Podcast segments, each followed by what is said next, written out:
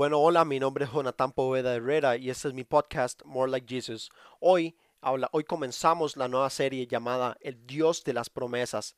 Esparcidas por toda la Biblia hay diferentes promesas que Dios nos ha dejado a través de su palabra. Cuando yo me sentaba a pensar de qué quería hacer la nueva serie, pensé en hacerla enfocada en el tema de los desiertos o problemas que como seres humanos vamos a enfrentar o puede ser que ya estemos enfrentando ahora mismo. Sabemos que este es un mundo caído. Sin embargo, Dios habló a mi corazón y me dijo que ¿por qué no hablaba sobre las promesas que Él dejó?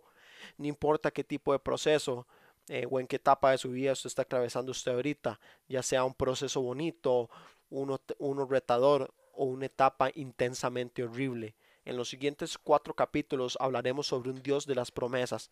En el capítulo de la otra semana hablaremos sobre un Dios que no abandona. Para esto analizaremos los primeros dos capítulos de la historia de Daniel y me despido con, segura, con segunda de Pedro 1.4. Dice, así Dios nos ha entregado sus preciosas y magníficas promesas para que ustedes, luego de escapar de la corrupción que hay en el mundo debido a los malos deseos, lleguen a tener parte en la naturaleza divina.